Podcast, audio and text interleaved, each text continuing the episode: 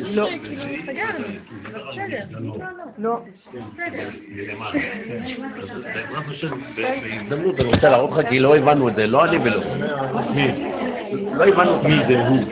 חננאל. חננאל, חננאל שלנו? כן, הוא במילואים. הנה הוא פה. קח, אבישי. להקליט את זה? אל תשמור את זה, אה? היא רוצה את זה בלי, ליום חמישי, למחר. לא למחוק, כי יש מלא שיעורים שעוד לא עברו. מה? בטח, בטח. נשמע לונה בת לונה לבנה בת אסתר, בעזרת השם תן נשמתה צורה בצור חיים. מנשה בן ויקטוריה. שמחר שנתו ומור אבי רבי שמעון בן האישה. אתה מאמין? אני לא מאמין. התפילה תהיה אחרי כן. כן. אוקיי.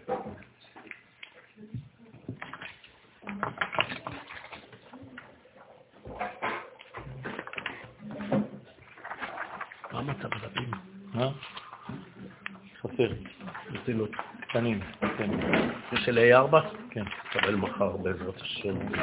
הוא הביא לי לא טובים, אה, שוקי. למה? הוא הביא לי אה, חתוכים, אבל המ- המכשיר לא- לא לא תופס אותם, כי הם לא... תביא לי אותם, אני אחליף לך. לא, לא חשוב, לא חשוב, יש לי, הם פתוחים כבר, אתה לא יכול... אז אני אביא לך. שלוש, ארבע חבילות לבינתיים, מספיק? כן. של 2,500 אני מדבר. מה שמספיק, שתיים אפילו מספיק. טוב. גם אחד יספיק. לא, לא, לא, לא. בעזרת השם. אין לך דף? שניים לכם.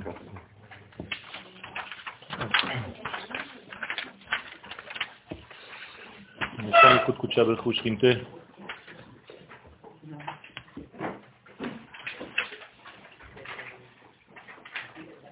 ערב טוב לכולם.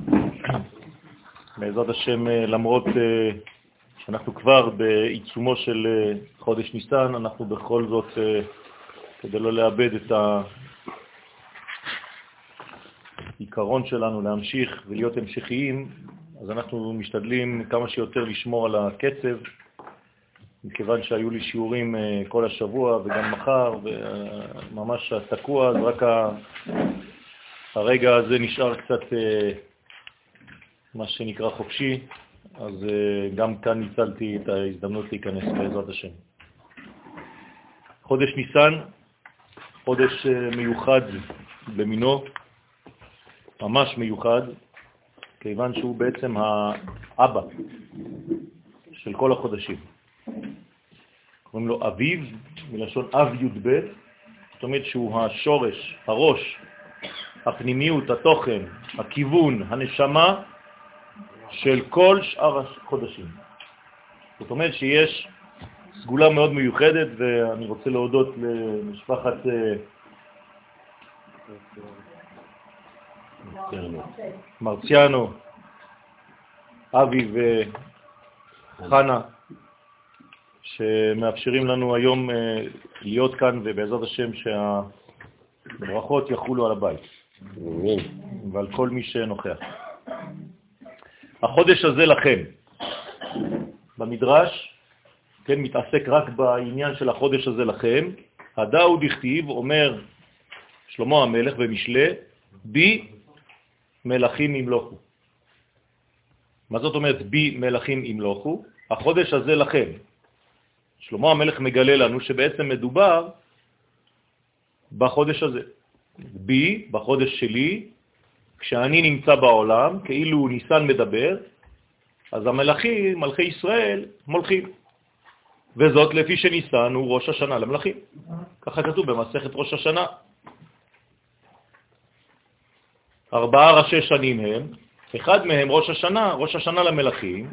זאת אומרת שאם אני מונה מלך בחודש אדר, איך שמגיע חודש ניסן, כבר מלאו למלך הזה שנה, למרות שלא עבר אלא חודש או אפילו חצי חודש. כלומר, המספר, הספרה, מתחילה מניסן. אז כל מה שפוגעים בניסן זה נקרא שנה למלך. ובאמת, מלכי ישראל מונים שנות מלכותן מניסן. וצריך להבין ולדעת מהו זה שנקראו מלכי ישראל. מה זה מלכי ישראל? האם לישראל מותר שיהיו מלכים? אין דבר כזה. הלא באמת רק השם יתברך הוא המלך של ישראל וגואלו. אז מה זה מלך ישראל?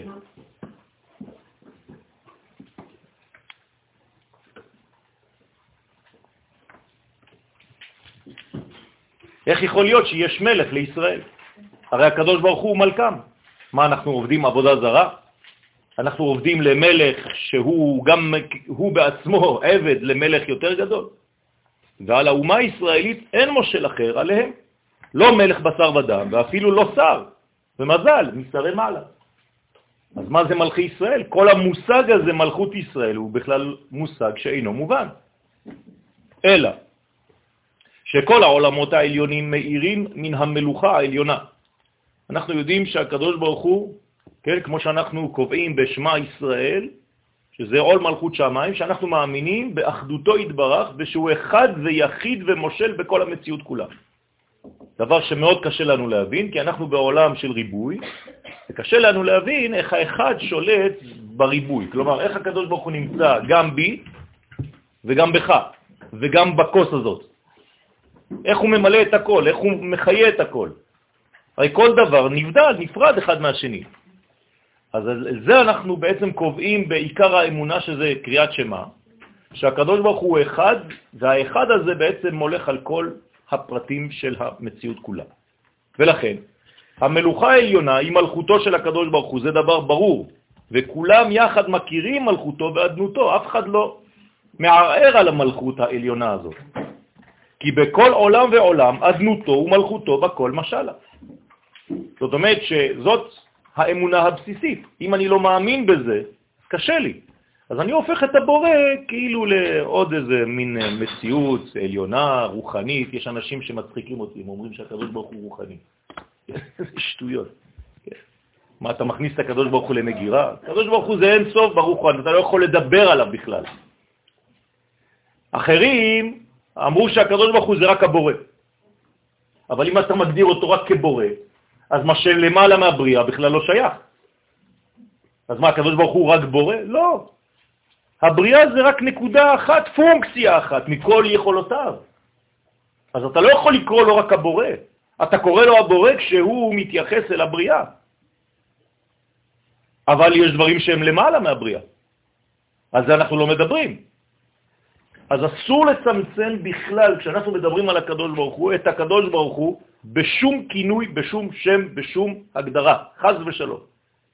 ההגדרה היחידה היא פסיבית, נגטיבית, שלילית. דלת מחשבה תפיסה בצד. ששום מחשבה לא יכולה לאחוז בעניין הזה האלוהי. זאת אומרת, אין סוף. אתה חייב להגיד משהו שלילי כשאתה מדבר עליו. זה לא משהו. אסור להגיד לך זה, זה. הבנתם? זה לא זה ולא זה ולא זה ולא זה ולא זה. אין הגדרה חיובית לקדוש ברוך הוא. זה כלל מאוד מאוד חשוב. אם לא, הורדתי את הקדוש ברוך הוא לרמה אנושית, שכלית. זה כבר עבודה זרה. זה כבר צמצום, חז ושלום. לכן, וכולם מקבלים על עצמם עול מלכותו ונרתעים מפחדו ומהדר גאון וזו. רק שבעוונותינו הרבים, היות העולם הזה על מדי שקרא, אנחנו בעולם של שקר. מה זה שקר? שאנחנו חושבים שמה שאנחנו רואים זאת האמת. מה שאני תופס ביד זה מה שאני חושב. זה, זה המדע. המדע זה רק מה שהוא אוחז, זה אמיתי. זה לא נכון. יש דברים שאני לא תופס, וזה הרבה. היום, ברוך השם, המדע מתחיל להבין את הדברים האלה, אבל אנחנו לא צריכים לחכות לו. כמו קברנים. כן? אנחנו יודעים שיש דברים שהם מעבר למציאות הממשית, שאנחנו קוראים ממשית, כאילו שאפשר לגעת בה. כלומר, מבחינת תורת הסוד, החלום יותר אמיתי מהמציאות. אבל גם זה שיעור בפני עצמו. אז העולם הזה, בגלל שהוא נקרא עלמא דשיקרא ומלא חשכות מן הקליפות החיצוניות, הכל חיצוני פה, כמו מצרים. מצרים זה רק חיצוניות. כלומר, את מה עובדים מצרים? את הגוף. גם כשהגוף מת הוא לא מת, חונטים אותו, כדי שיישאר עוד איזה אלפי שנים, ונמצא עד היום איזה פרעו יוצא מאיזה קבר. זאת אומרת, כל עבודתם זה עבודת הגוף. לא יודעים ממלכותו ואדנותו יתברך ואת תפארת גדולתו לא מכירים. אז יש לנו היום בעיה, אין גילוי של הקדוש ברוך הוא בעולמנו כמו שצריך, לא מספיק לפחות. ואם זה לא מספיק, זה אומר שבעצם הקדוש ברוך הוא לא מתגלה במלכותו. המלכות שלו לא נודעת בעולם שלנו, אז יש בעיה, יש גלות. אנחנו בגלות של דעת, בגלות של חיסרון, הוויה והופעת ההוויה בעולם שלנו. וכל מדרגה שאנחנו לא יודעים אותו, באותה מדרגה, אז המדרגה הזאת ריקה. היא מלאה בדברים אחרים, אבל לא בהווייתו התברך, וזה חוסר. זה מה שמביא מחלות. מה זה איבר חולה בגוף? איבר שהזרימה האלוהית לא זורמת בו, באותו רגע. אז באותו רגע האדם הזה, באותו איבר, חולה, במחלה של אותו איבר, של חוסר זרימה של אותו איבר. מבחינה מנטלית, אותו דבר. אם היינו בעצם מזרימים את ההוויה האלוהית בכל כולנו, בכל האישיות שלנו, הנפשית, הרוחנית והגשמית, המילולית, היינו בעצם אלוהים בעולם הזה. מפני שחסר לנו הדבר הזה, ואנחנו לא מספיקים לדעת אותו כמו שצריך, בלשון התורה לדעת זה להזדווג, להיות בחיבור אמיתי, בחיבור אמיץ, אז כל מדרגה כזאת שחסרה בנו, ההזרמה האלוהית, היא מדרגה חולה. שהפירוש של המילה חולה זה חול, הפך מהקודש. שההגזמה של החול הוא חלל, כלומר דבר חלול, ואז אנחנו מחללים את השם. כלומר, השם הפך להיות חלול. מה זה לחלל את השם? פשוט לא לגרום לו להתגלות. זה כמו דבר שהוא ריק. כי יימצא חלל באדמה. מה זה חלל? אדם שאיבד את נשמתו. אז כל דבר שהוא מחולל, כל דבר שהוא חלול, זה דבר שהקודש לא התגלה בו. אז זה נקרא גלות של אותה מדרגה. כמה מדרגות של גלות יש? אין סוף. זה לא רק גלות של עם ישראל ממקום מסוים בעולם, ארץ ישראל, אלא הגלות יכולה להיות בכל הרבדים. מצב כזה, אין בעולם מי שעל ידו תתגלה ותתפרסם מלכות שמיים. כלומר, אין חיבור בין השמיים לבין הארץ. עד שאשר הופיעה האומה הקדושה ישראל, המורכבת מי"ב שבטי יה. עד שהקדוש ברוך הוא בעצם גילה את עם ישראל. מה זה גילה? לא חיפש, זה גילה. בחר לגלותם. כלומר, הם לא היו, הם היו במחשבתו, ועכשיו הם הופיעו באופן ממשי, בקבוצה אנושית, שעליה תחול הקדושה האלוהית שהקדוש ברוך הוא כבר תכנן לפני בריאת העולם. הקבוצה האנושית הזאת עכשיו היא תיקרא ישראל. עכשיו, לא יודעים מי זה. זה יכול להיות מלא אנשים. כל אחד יכול לטעון בהתחלה שהוא ישראל האמיתי. זה מה שטענו מצרים. מצרים חשבו שהם ישראל, וישראל צריכים להוכיח שהם ישראל. ועד היום הנצרות אומרת שהיא ישראל. כל אחד חושב שהוא הישראל האמיתי. לא, המחשבה היא לפני, אבל במי זה יופיע? באיזה דמות אנושית זה יופיע? זה כבר לא מתוכנן. לא. בבראשית, הקדוש ברוך הוא בוחר בנשמת האומה, אבל נשמת האומה באיזה גוף היא תחול? אבל מי זה? זה לא בטוח שזה הישראל שאנחנו מכירים. כלומר, כל אחד יכול להגיד שהוא ישראל. מתי יעקב נהיה ישראל? רק שהוא הוכיח את עצמו, שהוא יכול להיות הישראל הזה. אולי עשיו היה יכול להיות ישראל, חד ושלום. בוודאי, בוודאי. כל עוד ויעקב לא קיבל את השם ישראל, השם הזה היה יכול לחול על כולם. כל אחד היום אומר, אני ישראל האמיתי.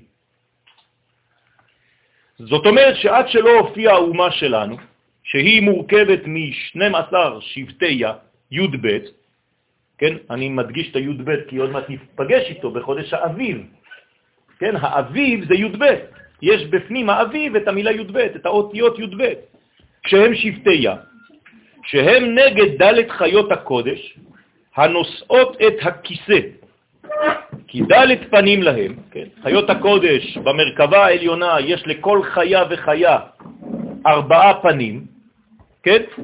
ונמצא שהיה לדלת החיות י' ב' פנים כנגד י' ב' שבטי יה. זאת אם אני לוקח את מכלול החיות, אני רואה שכל אחת בנויה בעצם בסך הכל מ-12 פנים, כל אחד בעצם לכיוון אחר. שור, אריה, נשר ואדם. וזה הפרסום הראשון למלכותו התברך.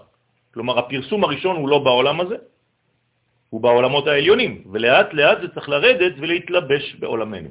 כלומר, יש כאן השתלשלות, זה לא יורד בבת אחת. אז המדרגה הראשונה שמכילה את כל הפונקציה הישראלית היא קודם כל המרכבה. כלומר, המרכבה זה ישראל של מעלה. בסדר? מה המשמעות של החיות האלה? החיות האלה זה בעצם כל הבניין של כל סוגי הדמויות שיכולות להופיע בעולמנו. כשאני אומר אריה זה לא סתם אריה, אלא בתוך המילה אריה יש מלא קודים. אריה בגמטריה גבורה, זאת אומרת שאני צריך לדעת מה זה הגיבור, וכל הסודות שיש באריה, ומאיזה מידה הוא, וכו' וכו'. אחרי זה יש את הנשר, שהוא גם קו אמצעי, ויש לי אחרי זה את השור, שהוא קו שמאלי, ויש לי את האדם שהוא אמצע, הרבה הרבה דברים יש. זאת אומרת שכל אחד מאיתנו מורכב בעצם מארבעה סוגים של אותן מדרגות, וגם את וגם אני, יש בנו גם את האדם, גם את האריה, גם את הנשר וגם את השור. צריך לפענח כמובן כל מדרגה ומדרגה. וזה התפילות של ישראל מאירים את החיות?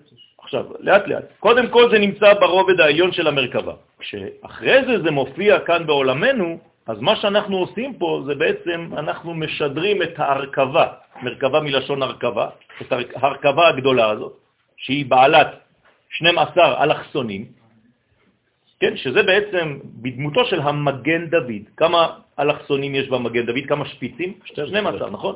אני לא מדבר רק על הבולטים, אלא גם על הנכנסים. זאת אומרת שיש לנו בעצם השתקפות, המגן דוד שלנו זה השתקפות של מה שקורה במרכבה העליונה. כלומר, המרכבה העליונה זה מגן דוד. זה לא מרכבה עם סוסים, כן, או ארבעה גלגלים, כן. כשישראל מרכבה למלכות העליונה, כלומר ישראל כאן למטה, היא בעצם המרכבה לאותו מכלול, לאותה הרכבה בעולמות העליונים. ובגלות מצרים הייתה מלכות השם בגלות.